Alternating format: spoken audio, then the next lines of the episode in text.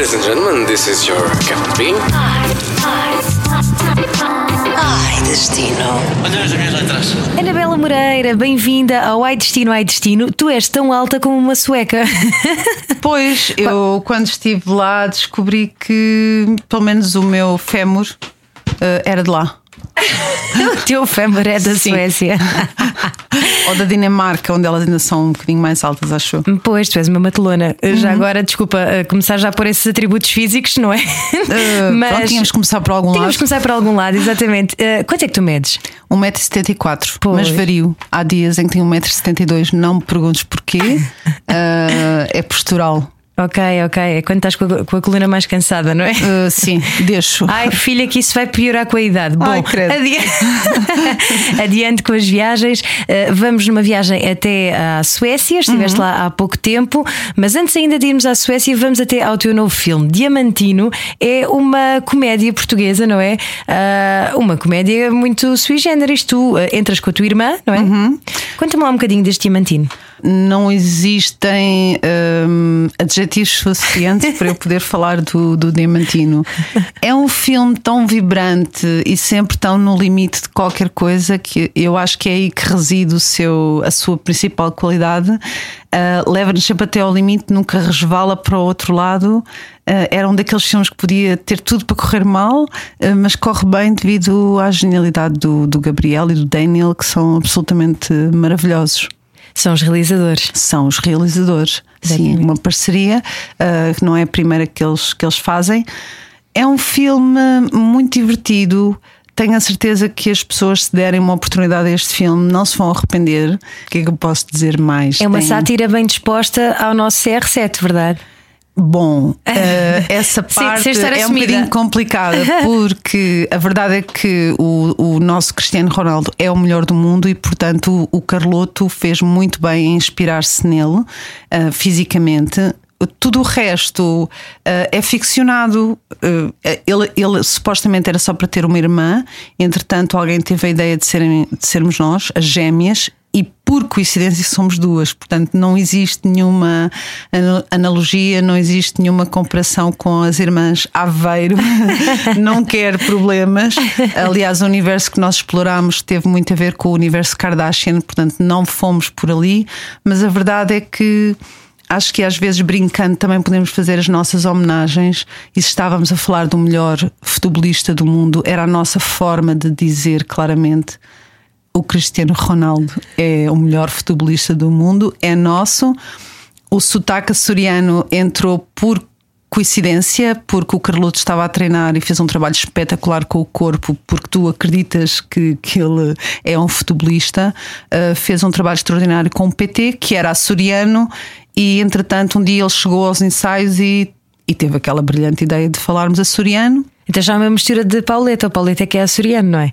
Pois, eh, não sei, eu sou um bocadinho ignorante e desconheço, desconheço em profundidade o universo do futebol.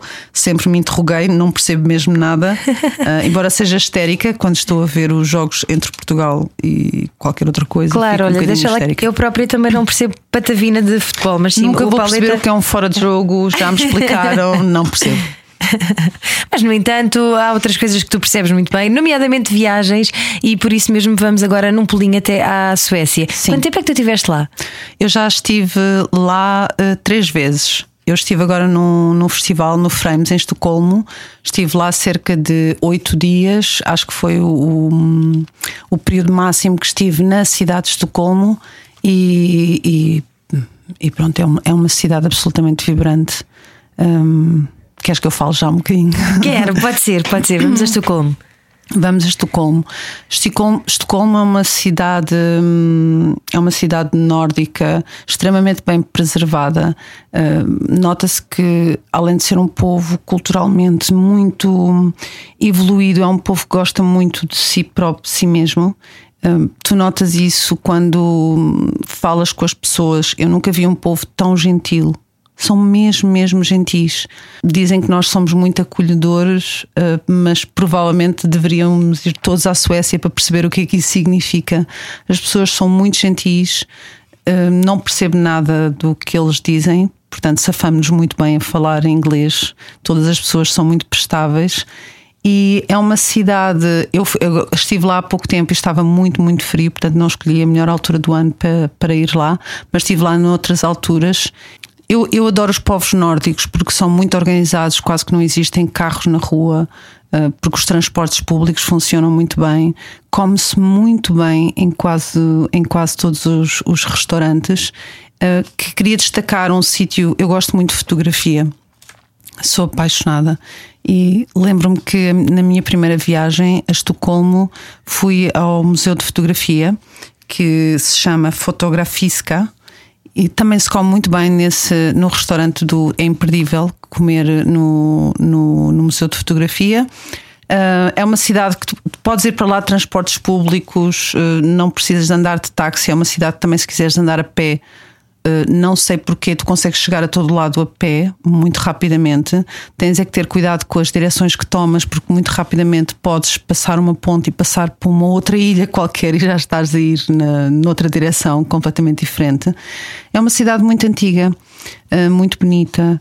Eu, quando estive lá, eh, e porque gosto muito de, de ter experiências gastronómicas que sejam viagens também, estive lá e fui a um sítio que é absolutamente uh, mágico, uh, chama-se Jarpen, que fica de. Tens que apanhar o avião de Estocolmo, apanhas o avião, vais até Jarpen e vais ao Faviken, que tem um, um chefe que é absolutamente extraordinário, que é o Magnus Nixon vale a pena a viagem. Não é fácil agora conseguires marcar, porque ele, entretanto, está é considerado um dos melhores chefes do mundo.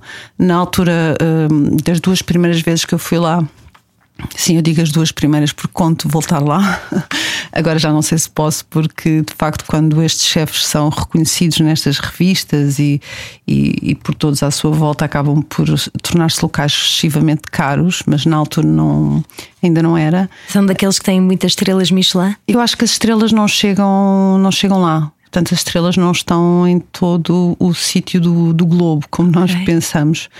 Uh, ele um, é um miúdo eh, percebi, porque o conheci, que é completamente obcecado por aquilo que faz e é por isso que chega ali a um nível de excelência uh, espetacular. Portanto, tens que apanhar. Primeiro tens que garantir, ainda em Lisboa, que consegues reservar e é assim com uns meses de antecedência. Espera aí, mas tu apanhas um avião de propósito para ir a esse restaurante? Sim. Só? Só. é o que se passa nessa cidade, é só? Apanhas um avião, vais até Jarpen, demoras uh, cerca de uma hora, 50 minutos a chegar lá. Depois, quando chegas, ainda tens que apanhar um táxi uma hora de viagem. Essa refeição sai cara. Essa refeição sai cara, uh, mas vale a pena porque, imagina, eu não costumo fazer férias uh, que durem 15 dias, um mês. Se eu tenho 3 ou 4 dias, uh, bom, quero ter uma, uma experiência única e, e de facto são, são coisas que tu não esqueces. Uh, eu sei que as pessoas às vezes criticam muito o que é hum, a comida gourmet ou a comida de degustação. Eu acredito que quem experimenta e percebe o processo, porque acho que é uma arte. Uh, e hum, é uma arte que nos dá vida, é uma arte, uma arte feliz e, e que não é preciso perceber muito dela para saber uh, aproveitar eles levam-te numa viagem que, neste caso, não, não quero estar a mentir, mas que dura cerca de 3 horas. Portanto, quando as pessoas às vezes falam das doses, que são doses pequeninas, as pessoas têm que perceber que quando estamos a comer durante duas ou três horas, nunca poderíamos ter mais do que aquela dose, porque normalmente são comidas com tantos contrastes, com tanto sabor, com com tanta coisa a acontecer que se comesses muito mais do que aquela dose, uh, provavelmente não sobreviverias. Uh, aliás, Uh, por acaso tive uma experiência assim estranha num sítio que era num, numa espécie de outlet do El Bulli, que eu não, nunca consegui ir ao El Bulli, e fui a, um, a uma espécie de, de, restaurante secundário dele e nunca mais me esqueço das azeitonas verificadas. Azeitonas, oi? esferificadas. Oi. o Avilés tem uma, uma, uma cópia engraçada dessas azeitonas. Ah, são aquelas que explodem. Aquelas que explodem. Ah, já mas, sei. Mas as do, as do Avilés, ele vai-me desculpar, gosto muito dele, adoro, mas não explodem da mesma maneira que as outras. E eu posso dizer que se calhar sou a maior especialista no assunto, porque quando estive nesse restaurante, eh, eles deixaram um frasco cheio dessas azeitonas que eu acho que era só meramente decorativo, mas eu pensei. Deixaram aqui o frasco, não deixaram? É para mim. Eu comi o frasco inteiro. Foi a primeira vez que eu não consegui acabar um menu de degustação na minha vida. Muito Sim, bom. sou especialista se alguém quiser saber como é. Eu nunca pensei que o verbo explodir fosse aplicado às azeitonas, não é? Eh, neste caso, talvez as do Avilés explodam. Eh, neste caso, aquelas não explodiam. Era um outro fenómeno que é desaparecem. Ah, Eh, vão para Desfazem-se toda... da boca. Desaparecem. É, é tão divertido, tão divertido que eu não consegui parar de comer um frasco e o frasco não era pequeno. Eram petazetas para adultos. Eram, sim, e estava toda a gente muito envergonhada na minha mesa. Dizer, Anabela, isso não é para comer. E eu, não é para comer, mas estás a ver alguém a criticar-me. e, e a verdade é que comi o frasco inteiro, não me arrependo, Eh, tornei-me a maior especialista no assunto. mas isto para voltar ao, ao, ao Favican, hum, eu gosto muito. Assim como gosto de, de todas as artes, considero esta também uma arte e acho que, apesar de serem experiências um bocadinho caras, viajar também é uma experiência cara. Hoje em dia é mais fácil viajar, mas eh, é mais barato, mas continua a ser um investimento e eu, eu vejo as viagens dessa maneira. E este é um sítio que eu gostava de, de recomendar para quem, para quem possa, quem não possa tirar férias durante muito tempo, tirar ali três dias e ir a este sítio. É um sítio absolutamente mágico. O, edifício onde nós ficamos, porque tu chegas lá, eh, és recebida com. tens um. um- uma sauna, ali faz sentido que haja uma sauna, porque tu vens congelado e descongelas. Eh, és recebido com, com champanhe, com vinhos, tens um quarto para ti, portanto, o quarto vem incluído no preço da, da tua experiência. Ah, bom. Ah, bom, sim, assim tens tudo compensa. incluído. Estás num sítio absolutamente mágico. É um edifício do, do século XIX, hum, perdido no meio do nada. Tens lagos, tens montanhas, tens. tens eh, é absolutamente paradisíaco. E, e depois temos que estar todos a uma determinada hora. Todos os, todos os, os- ia dizer convidados, mas não somos convidados, não é? Eh, eh, temos que estar todos a uma determinada hora, não sei se é às 8 da noite, ninguém espera. Quem falhar aquela hora, eh, muito provavelmente não consegue depois entrar. Portanto, estamos todos ali àquela hora e somos cerca de 16 pessoas, acho que só dá para 16 pessoas.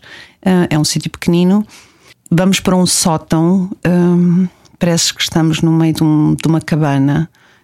E, e é muito divertido porque eles depois sobem por umas escadas e não vão parando de subir durante aquelas duas ou três horas com coisas inacreditáveis. Eu fui lá eh, duas vezes porque queria muito, muito, muito experimentar o osso buco, um, o tutano do osso. Portanto, eles abrem um osso gigante, eh, quase do tamanho do meu fémur, vá.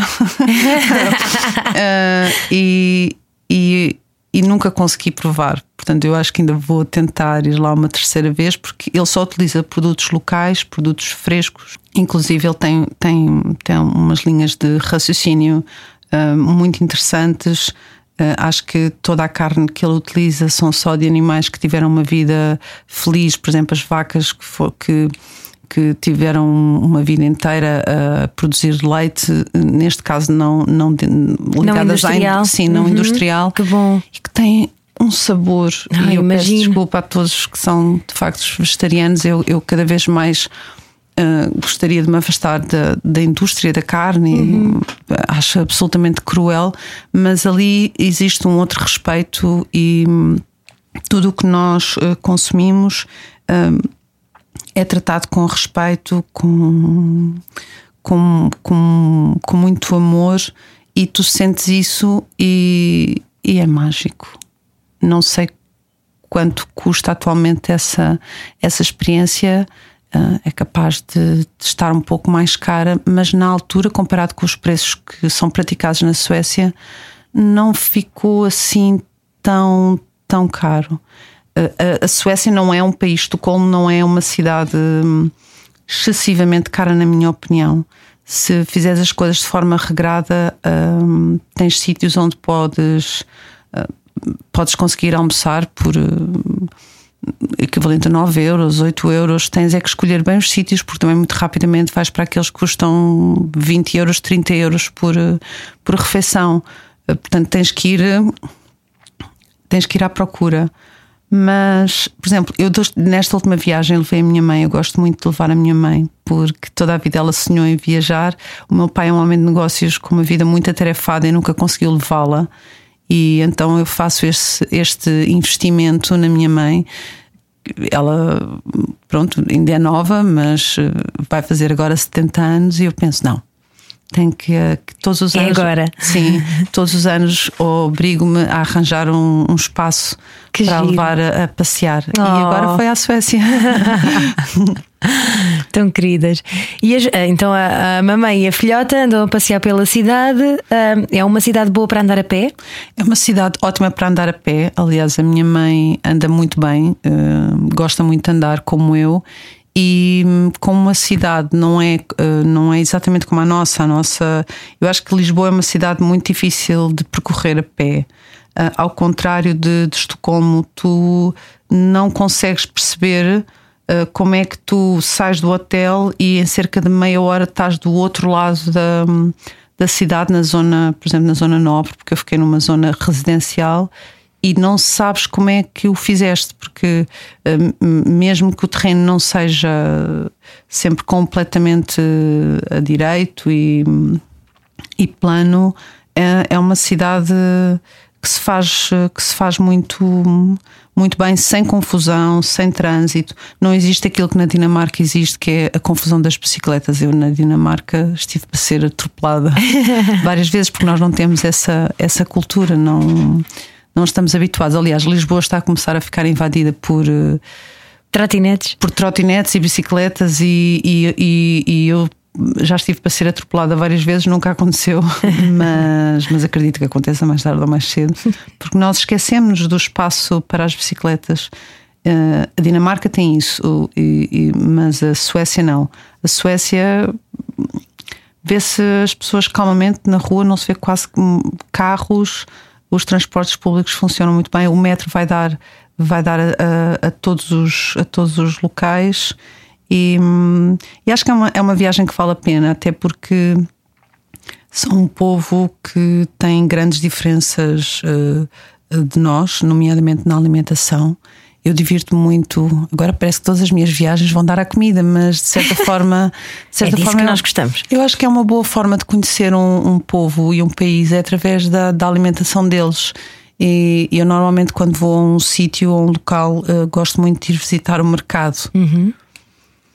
Além de uh, eu sentir que os mercados uh, onde eu, que eu costumo ir são muito mais ricos do que o nosso, e eu se calhar posso estar a falhar porque já se calhar também não entro no mercado português há cerca de dois anos, mas é muito mais vibrante e muito mais uh, rico. Tu encontras uh, todo tipo de cogumelos, todo tipo de, de, variedades de espargos, todo tipo de variedades de, de carne, um, de cortes de carne, de, de comida pré-feita, e depois eles têm têm coisas que eu nunca vou perceber o que é, porque quando tu estás num país onde tu não percebes a língua, o que está escrito, uh, ficas um bocado limitada. Aliás, foi por isso que eu nunca fui à Rússia. Acho que vai ser o meu grande pânico ir à Rússia. Uh, não, não chega a perceber exatamente tudo o que, o que, eles, o que eles têm, mas uh, tem um peixe marinado em, em molhos de mostarda com ervas com, que são absolutamente maravilhosas. Eu devo estar com fome porque já estou a salivar.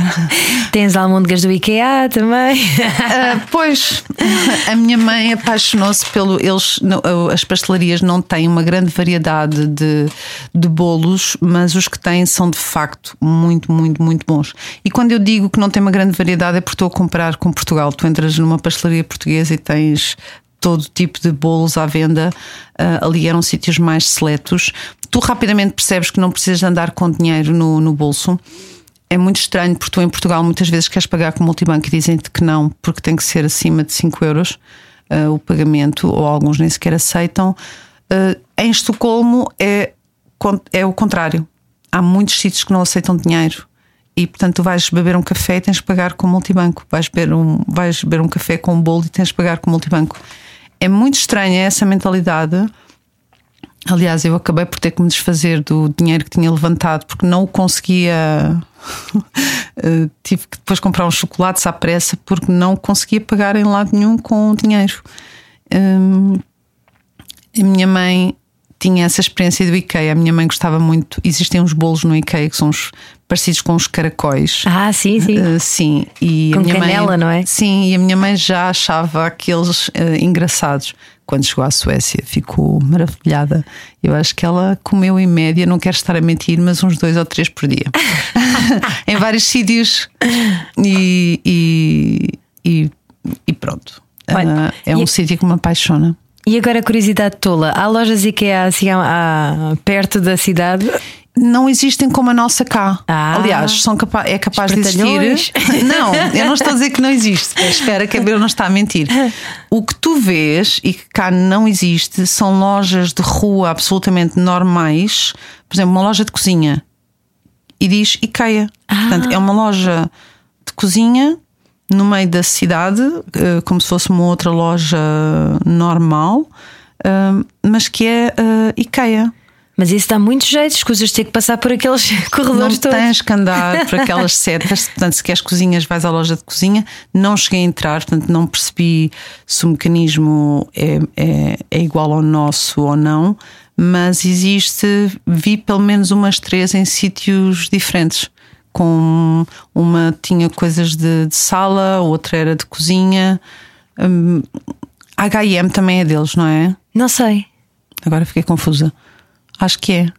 Pronto, eu sou fã do IKEA até por, por causa do. do ah, ah, ah, o mobiliário nórdico tem algo- ali alguma inspiração ah, nipónica do Japão.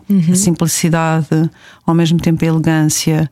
E, hum, e portanto eu sou fã ah, do, do mobiliário nórdico e, e o IKEA, para quem ainda não é milionário como eu, o IKEA é um sítio é um sítio perfeito para se ir buscar hum, eh, essas peças. Mas sim, na, na Suécia tu sentes essa elegância, esse bom gosto, essa simplicidade.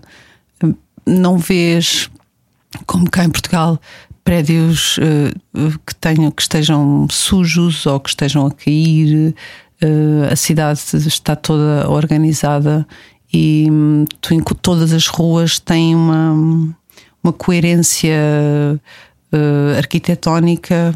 Cá em Lisboa infelizmente eu, eu aqui há uns tempos esperava que o processo terminasse, mas ainda encontras muitas avenidas com prédios devolutos eh, à espera de, que- de serem eh, demolidos, com certeza.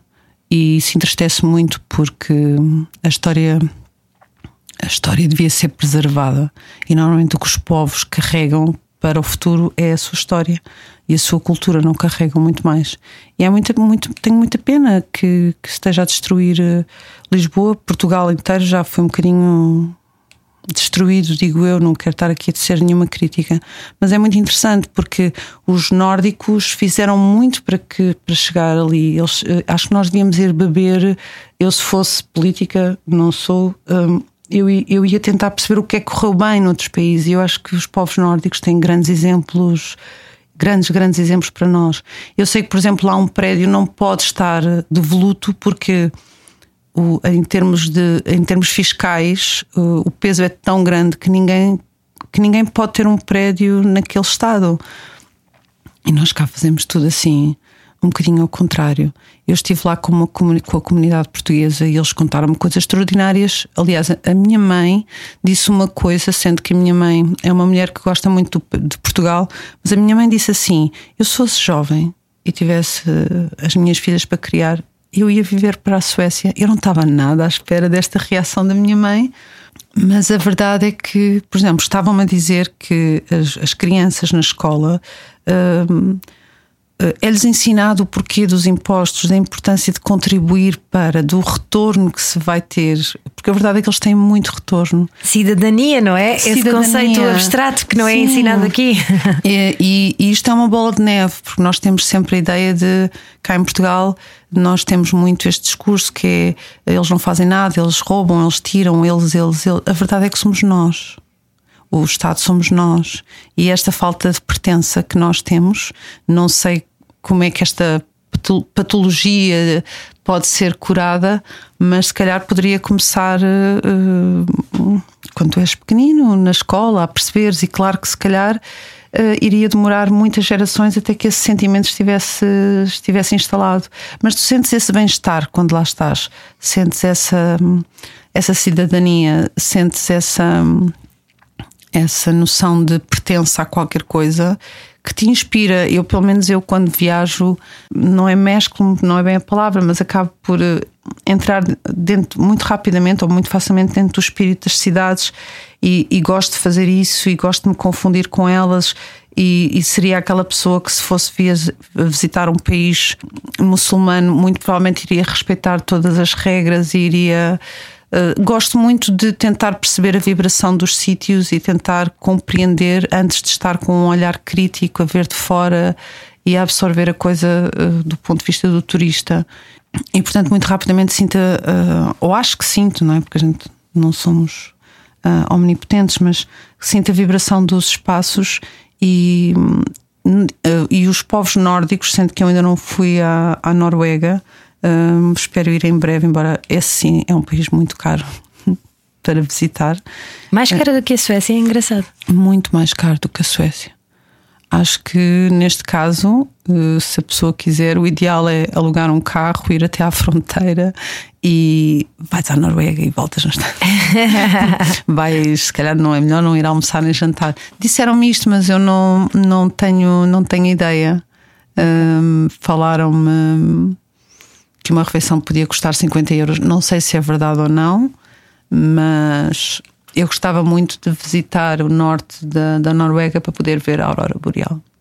Uhum. Eu tive uma experiência que acho que é muito, muito rara em Estocolmo, uh, da janela do meu hotel, porque eu não podia fumar no quarto e, portanto, ia, oh, antes de ir para a cama, ia a uma janelazinha que era a única do hotel que eu descobri que dava para abrir e ia fumar no cigarro. E eu estava a olhar para a cidade e comecei a ver verde e uma espécie de cor-de-rosa rocheado no céu e pensei, ok, isto deve ser eh, alguma discoteca ou alguma, algum, alguma coisa que vem de baixo para cima a refletir nas nuvens. Não, começou a, a, a, mudar de cor, de repente ficou tudo verde. Depois eu comecei a pensar assim, mas era muito, muito suave, ou seja, aquilo estava refletido nas nuvens, era, o branco das nuvens é que estava com aquele tom. E, e eu acho que comecei a pensar assim, então, mas isto está na cidade toda. E depois falei desta experiência à minha mãe e, e, fui pesquisar e não se vê nada em Estocolmo, quer dizer, ninguém na cidade de Estocolmo é muito, muito raro e às vezes existem aqueles alertas que pode haver um que, que pode haver uma aurora boreal e não, não tinha havido nada nesse dia e eu no dia a seguir voltei a fumar um cigarro e desta vez só vi um arroxeado e fui chamar a minha mãe e estávamos ali as duas parecíamos duas loucas porque estávamos a ver era uma coisa muito sutil. É como se o branco das nuvens não ficasse totalmente branco em alguns sítios e visses um, um tom a aparecer. Portanto, é como se houvesse qualquer coisa lá para cima a acontecer que te chega ali por breves uh, instantes a refletir não é bem a refletir, mas que passa através do branco das nuvens. Não sei explicar. De qualquer forma, mesmo que me digam que não foi o que eu vi, eu quero acreditar que foi, porque é absolutamente mágico e é, era uma das grandes experiências que eu, que eu gostava de ter. De ter. Eu, quando fui eh, para o Faviken, que fica no norte de, da Suécia, estava muito mais próxima de, de poder ver e na altura não vi nada, nem sequer vi nada nas, nas nuvens. Portanto, eu, o que eu posso ter visto de facto pode ter sido alguma luz uh, que refletiu da cidade para cima, mas eu não, não creio. Acho que tive a sorte de ver uh, uh, não uma aurora boreal, mas o reflexo dela. De certeza que era tabaco. Era tabaco. Era tabaco, sim. Quer dizer, não sei o que é que eles me andam a vender. Eu comprei o tabaco no aeroporto de Lisboa, portanto não, não existe razão para ele ter sido alterado. Ok, nem sequer era tabaco sueco, portanto Nada, não, nada, não, nada, não pode ter sido adulterado pelo caminho, ok. Olha, ah, em Estocolmo, além do Museu da Fotografia, há mais algum ponto de paragem obrigatório? Eu agora, quando estive com a minha mãe eh, e porque queria acima de tudo que fosse uma experiência para ela, eh, nós fomos até à zona velha da, da, da cidade, que eu não sei dizer qual é o nome, mas eh, junto ali à, à zona mais turística existe uma ponte e é logo a primeira ilha que tu, que tu vês e é muito fácil de, de ir, a, de ir a pé, que foi o que nós fizemos. Eh, levei a visitar o, o palácio eh, que, que herdeu há muitos anos e, e, e, pudemos ir às catacumbas, porque a minha mãe é apaixonada eh, pelo- por, por história e é apaixonada pelas figuras eh, reais e então eh, quis que ela fosse feliz e, e levei-a a passear estivemos, estivemos no palácio, não pudemos visitar todo o palácio porque a família real estava, estava lá e estavam a, a receber eh, convidados, portanto não, não tivemos a sorte de poder visitar tudo. Depois fomos até à, à residência oficial, que fica num sítio absolutamente deslumbrante, que foi construído quando o palácio, eh, o palácio em Estocolmo ardeu. Portanto, an- an- desta última vez o que eu fiz eh, foram estas visitas mais turísticas, mais, enfim, mais relacionadas com, com a família real, porque é um sítio cheio de história e, e não precisas de muito mais do que começar a andar pela cidade e olhares para o que está à tua volta e tudo aquilo é tudo aquilo é um museu ao ar livre. Não ao nível de Roma. Roma eh, Roma tem objetos mais extraordinários em todas as esquinas. Ali existe uma coerência maior e uma simplicidade maior. Nessa coerência, mas basta andares a pé e deixaste-te perder por, por as ruelas da parte antiga da cidade onde está o Palácio Real e para onde quer que tu olhes é... vale a pena. Alguma música que te venha à cabeça quando pensas em. Da Suécia? Não. Há o Zaba. Ah! Também existe o Museu do Zaba. Para quem quiser, eh, eu confesso que não, que não sou uma dessas fãs e, portanto, não fui ao museu, mas acho que é uma grande, uma grande atração. Não gostas nem da Dancing Queen? Adoro dançar. Eu, para mim, a música tem uma, uma função eh, que é a alteração do meu estado de espírito. E eu, por exemplo, estou na rádio neste momento, mas eu não ouço rádio. Eu tenho muita dificuldade em ouvir rádio, porque a música errada pode eh, estragar o meu humor. Eu sou vulnerável a este ponto. Ai que giro, tens que ser tu a escolhê-la. Eu tenho que escolher a minha própria música. Ok. Porque existe cada vez mais um, um, algumas rádios que até mantêm ali alguma coerência, mas mesmo assim há algumas que me vão despertar uma determinada me- memória, me vão, vão criar aqui qualquer coisa. E então eu sou daquelas que controlo muito bem a, a música à minha volta. Não gosto nada de estar à mercê de. E portanto, a música é para dançar, não para ser vista no, no museu. E porque também não, quer dizer, sou fascinada com a figura deles, mas não. Sim, não- eu também não iria ao Museu do Zaba, não é? Pronto, mas, mas acho que é uma grande atração Ok. na Suécia. que giro. Um livro para ler no caminho. Levaste algum livro? Eu levei um guião. Ah, claro. Tens de estar sempre a estudar. Ah, sim, tinha que, tinha que desenvolver uma, uma biografia para um personagem que estou, que estou agora a desenvolver e infelizmente ah, também não consegui fazer grande coisa porque eu, eu vou sempre com muito boa intenção quando, quando vou para os voos. Vamos mas- todas. há ali qualquer coisa que acontece que me. Pronto, não, não dá-me mais vontade de dormir. É o que eu rezo sempre: é para dormir ou para comer. Quando eles trazem a comida, fico. É tudo aquilo me parece muito bom. Mesmo que a comida não me preste, parece-me tudo extraordinário. E, e, portanto, não, não levei nenhum livro. Ah, levei a minha mãe, que é um livro. Ah, que bonito. Olha, e para fechar, assim, alguma palavra que se use muito na Suécia, assim, uma coisa que tu estejas sempre a ouvir na rua, uh, ou que uma palavra que toda a gente tenha que aprender quando vai até à Suécia? Não, por acaso, por acaso não. Todos fizeram um esforço de falar comigo sempre em inglês. Eles têm umas interjeições que, mesmo alguns portugueses com que eu estive lá, que, que, é, que é muito esquisita, que eu também não sei reproduzir, mas é.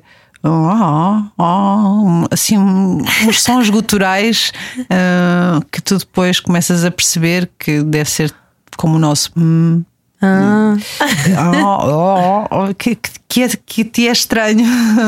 Oh, oh, não te sei dizer o que é, pode ser um bocadinho diferente, um bocadinho diferente disto. Mas tu, como atriz, também estás atenta a isso, não é? Claro. Uh, sim, estava a tentar perceber uh, o que é que poderia significar, mas também não quis perguntar. Mas era uma, uma pessoa que está a viver na, na Suécia, em Gutenberg, neste caso, está a viver lá há uns 30 anos e, portanto, mesmo estando a falar português, porque é muito engraçado para falar aquele português uh, ou de Chaves ou daqueles, daqueles sítios onde tem muito sotaque, mas com os trejeitos e com os jeitos da, da Suécia.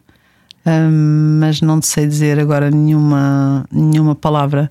Um, tem muitas coisas parecido com o inglês, como é óbvio. Uh, room, uh, em vez de ser room. Um, é, é, tem ali muitas, muitas semelhanças, embora seja, seja diferente, mas não me lembro assim nenhuma que te possa dizer como curiosidade. Mas que vale a pena, vale a pena. Oh! oh. Sim, vale a pena. Um, é uma experiência uh, uh, única. Uh, acho que, seja a Dinamarca, seja a Suécia, acho que, como um banho civilizacional e, e cultural, acho que, um, acho que se deve, se deve ir. Por algum motivo, nós consideramos a, a civilização nórdica um exemplo a seguir e, e acho que devemos ir lá espreitar para tomar o exemplo. Muito bem, muito obrigada, Anabela. Foi uma bela viagem. Uh, visitem a Anabela também na, na viagem pelo cinema. Diamantino já está nos cinemas em 2019. Se estiver a ouvir este podcast em 2020 ou, ou por aí em diante, uh, provavelmente já estará na internet. Até já pode vê-lo no seu telefone, de certeza, que isto agora está tudo a mudar muito rápido. E quiçá é só levantar o relógiozinho e até já o, o filme imite. Quem sabe? Para, um, para uma parede, por exemplo. Estou só aqui a lançar ideias uh, malta da, do cinema, se estiver a ouvir, já sabem. Muito obrigada então, uh, Anabela. Beijinhos, felicidades e boas viagens. Obrigado. Podcast Ai Destino, Ai Destino. It's so easy. It's so easy to fly. Todas as semanas, a Rádio Comercial dá-lhe o roteiro perfeito para a sua viagem. Descarrega o podcast e apanhe boleia com a comercial. the ticket to buy. It's so.